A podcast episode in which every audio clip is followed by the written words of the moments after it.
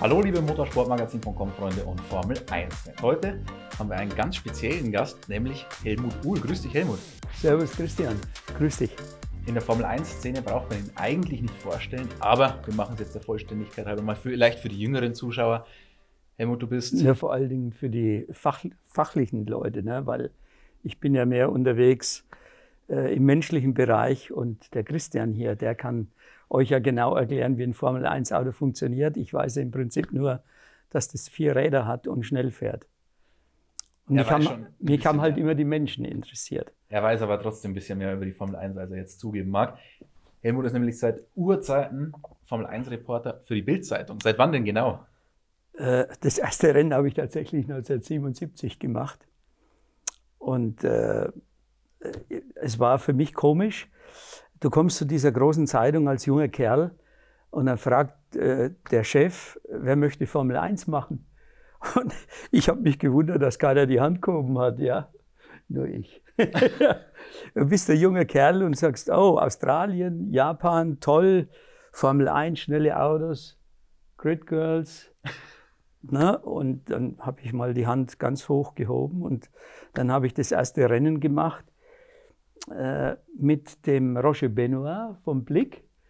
Ein guter alter Bekannter hier auf dem Kanal. In Brasilien und äh, irgendwie waren die dann alle zufrieden, haben die gesagt, da kannst wieder hinfahren, wieder hinfahren. Und dann bin ich heute so, ich habe es nicht gezählt wie andere äh, Journalisten, die dann sagen, ich habe jetzt 400 78 oder 748 Rennen. Also ich habe wahrscheinlich zwischen 450 und 500 Rennen besucht. Und da erlebt man ein bisschen was und das ist schön. Und ich habe äh, nie alles geschrieben, was ich wusste, habe mir dadurch äh, das Vertrauen der Fahrer, vor allen Dingen in den früheren Zeiten, erworben und äh, dadurch waren wir, kann ruhig im Plural sprechen, äh, euch gegenüber im Vorteil, weil die Fahrer bei uns natürlich, äh, ja, das war eine, eine, kleine, große Familie. Ist heute nicht mehr so. Du kennst das Formel 1-Fahrerlager anno dazu mal und heute. Aber ich meine, Bildzeitung verbindet man jetzt dann natürlich mit Michael Schumacher auch, ganz, ganz große Zeit. Aber du hast gesagt 1977 da war von Schumacher noch lange nicht die Rede. Nee, da, Worüber hast du damals überhaupt berichtet? Da, da war der, äh, ich glaube, sieben oder acht Jahre alt. Aber äh, Bild hat natürlich auch über die Formel 1 berichtet. Und wir hatten damals äh, Stilzen Stuck, Marc Surer, ein Schweizer, aber deutschsprachig, Jochen Maas, Niki Lauda. Und da haben die gesagt, Ul, geh da hin und äh, mach von den damals, ich glaube, zwölf Rennen, habe ich so vier, fünf, sechs gemacht im Jahr. Und ja, äh, und es war damals halt so, du bist durchs Fahrerlager gegangen, äh, irgendeiner hat sich verbremst, ist rausgeflogen, dann bist du hinterher hin und hast ihm am Ärmel gezupft und sagst, Niki, hast du dich verbremst oder was? Geht dir gar nichts an. Und dann sage ich, doch, geht mir schon was an, weil der Leser will das wissen. Und ja, dann standst du da mit einem Block und Bleistift und äh, dann hat er dir halt gesagt, äh, was kaputt war am Auto und äh, das war noch der direkte Kontakt zu denen. Andererseits konnte er dich auch anlügen, weil du konntest ja nicht auf F1 TV überprüfen, ob er sich wirklich verbremst hat oder nicht. Richtig. Und das hat er bestimmt ab und zu gemacht. ja. Aber ich habe ihm dann ab und zu auch mal eine reingedrückt, ja, wenn er wieder zwischen dem Freitag, Vormittag und Nachmittagstraining mit irgendeiner Bedienung angebandelt hat, ja, dann stand es halt auch mal im Bild. Ja. Und dann rief die Marlene Lauda an, so klein war der Kreis damals, und hat gesagt, Helmut, was hast du da geschrieben? Stimmt das auch wirklich?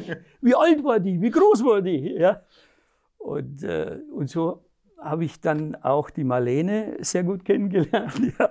Und, dann, und Niki auch. Und wir haben jetzt irgendwann äh, mit Niki Lauda, ich glaube, es war in Malaysia vor vielleicht sechs, sieben Jahren, fünf, sechs, sieben Jahren gesessen und haben so geplaudert beim Espresso, bei Mercedes. Und er sagt er, wie haben wir uns eigentlich kennengelernt? Und dann sage ich, das kann ich dir sagen, weil ich die und die Geschichte damals geschrieben habe. Ah, du Arsch, was das? Und später war aber wirklich grenzenloses Vertrauen da. Und dann hat man diese Dinge halt auch nicht mehr geschrieben, die äh, die Ehefrau vielleicht in Bedrängnis gebracht hätte. Sowas gab es ja zu Schumi-Zeiten nie. Der hat sich ja da nichts zu Schulden kommen lassen. Zumindest neben der Strecke nicht, auf der Strecke schon. Aber erzähl mal, wie kam es überhaupt zu diesem ganzen Schumi-Boom? Du hast es ja von Tag 1 alles miterlebt. Wann ist er das erste Mal aufgefallen? Aufgefallen ist er mir wie sicherlich allen anderen nach seinem siebten Trainingsplatz in Spa bei seinem ersten Rennen. Das Rennen war dann ja nach 500 Meter zu Ende.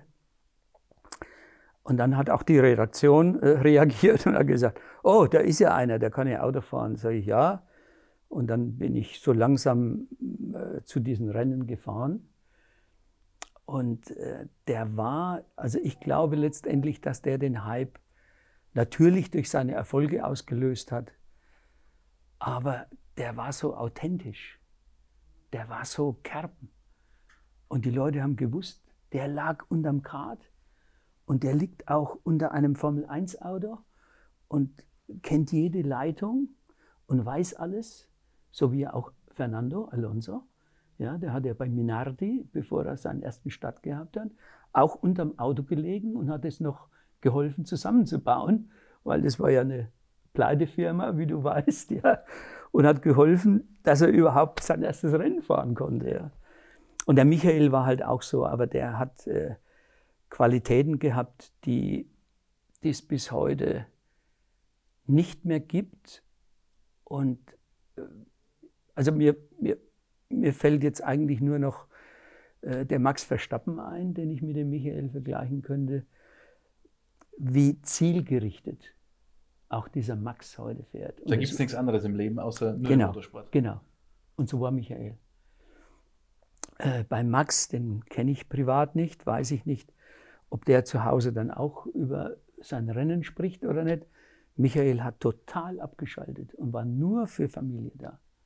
Corinna und äh, ja, und dann äh, die Hochzeit 95, da war er dann schon also in seinem zweiten Weltmeisterjahr, da war ein Riesenhype. Ja. Das war ja praktisch die Hochzeit hinter Betttüchern. Die haben ja alles abgesperrt und, und haben die Hochzeit dann verkauft äh, an damals eine, äh, ein großes Magazin. Und äh, der Kerl war äh, ein Mensch, und ich habe ja auch außerhalb der Formel 1 viele kennengelernt, auch viele Sportler, habe ja Olympische Spiele, Weltmeisterschaften äh, gemacht und so weiter. Ich habe nie einen Menschen kennengelernt, dessen Persönlichkeit so gespalten war wie seine. Also auf der einen Seite so extrem hart auf der Rennstrecke?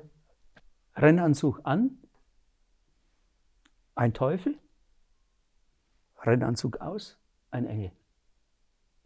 Unglaublich. Und er war halt einer, der nie Fehler äh, eingestehen mochte und konnte. Und er er hat selbst sich würde jetzt sagen, hat er sowieso nicht müssen, weil er keine Fehler gemacht hat. in den letzten drei Jahren bei Mercedes hat er das nicht mehr gesagt, Okay. aber vorher. Hast du völlig recht. Und äh, der ist, äh, auf der einen Seite war dieses, dieses Negative, dieses immer die Schuld auf andere schieben und er war nie schuld, halt auch das Positive, weil der sich so lange seine Unschuld eingeredet hat, bis er sich selber geglaubt hat und uns dann verkauft hat. Und da Hast du es auch irgendwann geglaubt? äh, nee. nee. Ich habe auch immer gegen ihn gesprochen und wir hatten auch häufig Zoff, weil ich ihm gesagt habe, pass auf, was hast du denn jetzt wieder für einen Blödsinn, für eine Scheiße gebaut da draußen, ja? Und ich nicht, ja, völlig irre und äh, abgezogen, völlig beleidigt gewesen. Ja, so war er. Und äh, ich glaube, dass das im Prinzip ein Fundament für sein Erfolg war. Dass der sich ständig eingeredet hat, ich bin sowieso der Beste und ich mache keine Fehler. Aber dann nach dem Bierchen habt ihr euch wieder verstanden. Äh, nach ungefähr acht Bacardi Cola. okay. Und das war sein Lieblingsgetränk. In Adelaide, die erste WM, äh, da war der an mir dran gehangen, ja, und plötzlich war der weg für ein, zwei Sekunden. Und ich habe gedacht, was ist jetzt? Und dann war er wieder da. Und dann sage ich, Michi, was war denn gerade? War ich weg? Sag ich, ja, du warst gerade weg. Du hast in meinen Arm gehangen, warst weg. Und äh, dann haben wir abends natürlich äh, riesig gefeiert, eben mit Bacardi Cola und haben uns irgendwann vormittags an einer, wenn ich das so sagen darf, es war nämlich so an einer Pissrinne getroffen in der Toilette und sind da beinahe reingefallen. Ja. Aber äh, das gibt es heute auch nicht mehr, dass du, der du ja auch äh, eine außergewöhnliche Nähe und Akzeptanz bei den Fahrern hast. Das habe ich die letzten Jahre ja mitbekommen. Äh, ich glaube, das wird dir heute nicht passieren, dass der Max Verstappen mit dir früh um vier besoffen in die Pissrinne fällt. Ja. Und da, ich kann, und ich da hat nur sie nicht eine- erzählen, Helmut. Ja, also, Ein paar Jahrzehnten kann ich das ach, dann auch ach, ach erzählen. schon, ja, genau, genau, genau. Ich interview dich dann, oder? nee, das war, es war halt eine andere Zeit, es war diese Nähe da, es war dann auch Vertrauen da, wenn wir jetzt zurückgehen auf diese 70er, 80er Jahre. Da war, ja, das war Familie und, und ich konnte zu dem Bernie Ecclestone gehen, sag Bernie, ich habe drei Tage vor mir, habe keine Geschichte, ich weiß nicht, was ich in der Bild am Sonntag schreiben soll. 15 minutes, we meet at McLaren. Ja, dann haben wir uns in einer Viertelstunde bei McLaren getroffen. Dann hat er von innen den Rollo der Garage runtergemacht, hat mir acht Geschichten erzählt. Nachdem ich, nachdem ich die erste geschrieben hatte, war Aufruhr im Fahrerlager, gingen alle zu Bernie. Stimmt es? Sagt er, keine Ahnung. Wo die Bildzeitung das wieder her weiß. Und das war halt dieses, dieses gegenseitige Helfen, Vertrauen. Und äh, das äh, hat sich heute eben doch in dieser Digitalisierung verlaufen. Über Vettel müssen wir natürlich noch sprechen. Den Sehr- hast du ja auch von Anfang an mitbekommen, Ja, wie er vom, vom jungen Mann zum richtigen Mann wurde. ein, ein Jüngling, ein, ein Strahlemann, ein völlig unbedarftes Kerlchen, setzt sich in das Auto rein und begeistert und wird Weltmeister. Und äh, also bei ihm habe ich auch die Karriere natürlich verfolgt, wie bei Michael. Äh, der Sepp ist im Laufe der Jahre sehr ernst geworden und hat äh, so ja, dieses, diese Fröhlichkeit, diese Unbekümmertheit verloren. Und äh, das war ein bisschen schade. Nur im oder nur außerhalb des Autos oder glaubst du auch im Auto? Glaubst Ich glaube, auch, ich glaube auch im Auto und deshalb hat er es auch selbst bei Ferrari nicht geschafft, nochmal den Titel zu holen. ich würde es anders formulieren. Nicht selbst bei Ferrari, sondern auch mit Ferrari. Auch mit Ferrari besser. Sehr gut, vielen Dank, Christian. Er hat es auch dort äh, eben mit Ferrari nicht geschafft. Wobei ich jetzt wieder den Bogen zu Michael spannen kann. Der Michael war in einer Zeit bei Ferrari, wo es ein Dreiergestirn mit Ross Brown und Shaw Todd gab. Dieses, eine solche Dreiersäule wird es nie wieder geben. Und ich glaube, dass der Sepp versäumt hat, zwei seiner Vertrauensleute von Red Bull darüber zu ziehen. Die hätte er um sich gebraucht. herum. Ja, weil du kennst Ferrari, das ist ein Intrigenhaufen ohne Ende. Jeder arbeitet gegen jede, jede Abteilung arbeitet gegen jede Abteilung. Darum äh, bringen die nichts mehr auf die Beine. Und das war bei Michael total anders. Die drei haben gesagt, wir machen und ihr arbeitet. Und äh, das hat funktioniert. Er wäre ja im Prinzip fast schon im zweiten Jahr 97 Weltmeister geworden gegen Villeneuve, ja, dieser besagte Rammstoß. Gab es da euren größten Streit? Äh, es gab vermutlich das größte Missverständnis, nenne ich es mal. Weil er natürlich wieder nach dem Rennen irgendwann zwei Stunden später kam und hat gesagt, äh, wie siehst du denn das? Und da sage ich, wie es die ganze Welt gesehen hat. Du hast einfach Mist gebaut. Du jetzt auch noch. Sag ich, ja klar, ich habe ja Augen im Kopf. Der hat mich doch gerammt. Das muss man sich vorstellen. Ja, die ganze Welt schaut zu, sieht, wie, wie er den Villeneuve abschießen will und redet sich eben wie gewohnt ein, der hat mich gerammt. Ja, und naja. Naja, da hat es dann 10 statt 8 Bacardi Cola gebraucht, aber. Ja, 11. Es waren 11. Es waren 11 diesmal. ja. Helmut, jetzt haben wir einen wunderbaren Bogen gespannt. Jetzt muss ich natürlich noch auch im Namen der ganzen Community Danke sagen dafür, dass ihr unsere Arbeit auch so gut erledigt. Wir werden ja immer bezichtigt, wir hätten Bildüberschriften. Ja, du warst ja lang genug neben mir gesessen. ich schreibe immer von ihm ab. Ja. Wenn es also jetzt mal ernst, ja, äh, was wir vorhin im Spaß geredet haben, wenn es wirklich zur Technik kommt, äh, da gibt es äh, im Fahrerlager nur zwei Leute, den Michael Schmidt und den Christian.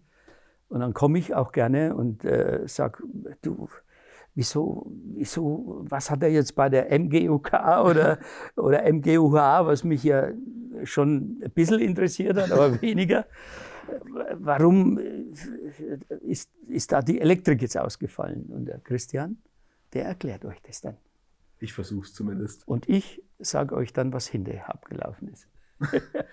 Helmut, vielen lieben Dank, dass du dir die Zeit genommen hast. Ja, gerne, gerne. Und ich hoffe, wir schaffen es dann mal wieder, vielleicht an der Rennstrecke oder wieder hier bei uns im Büro in Graz. Gerne. Jederzeit herzlich eingeladen. Wunderbar, vielen Dank.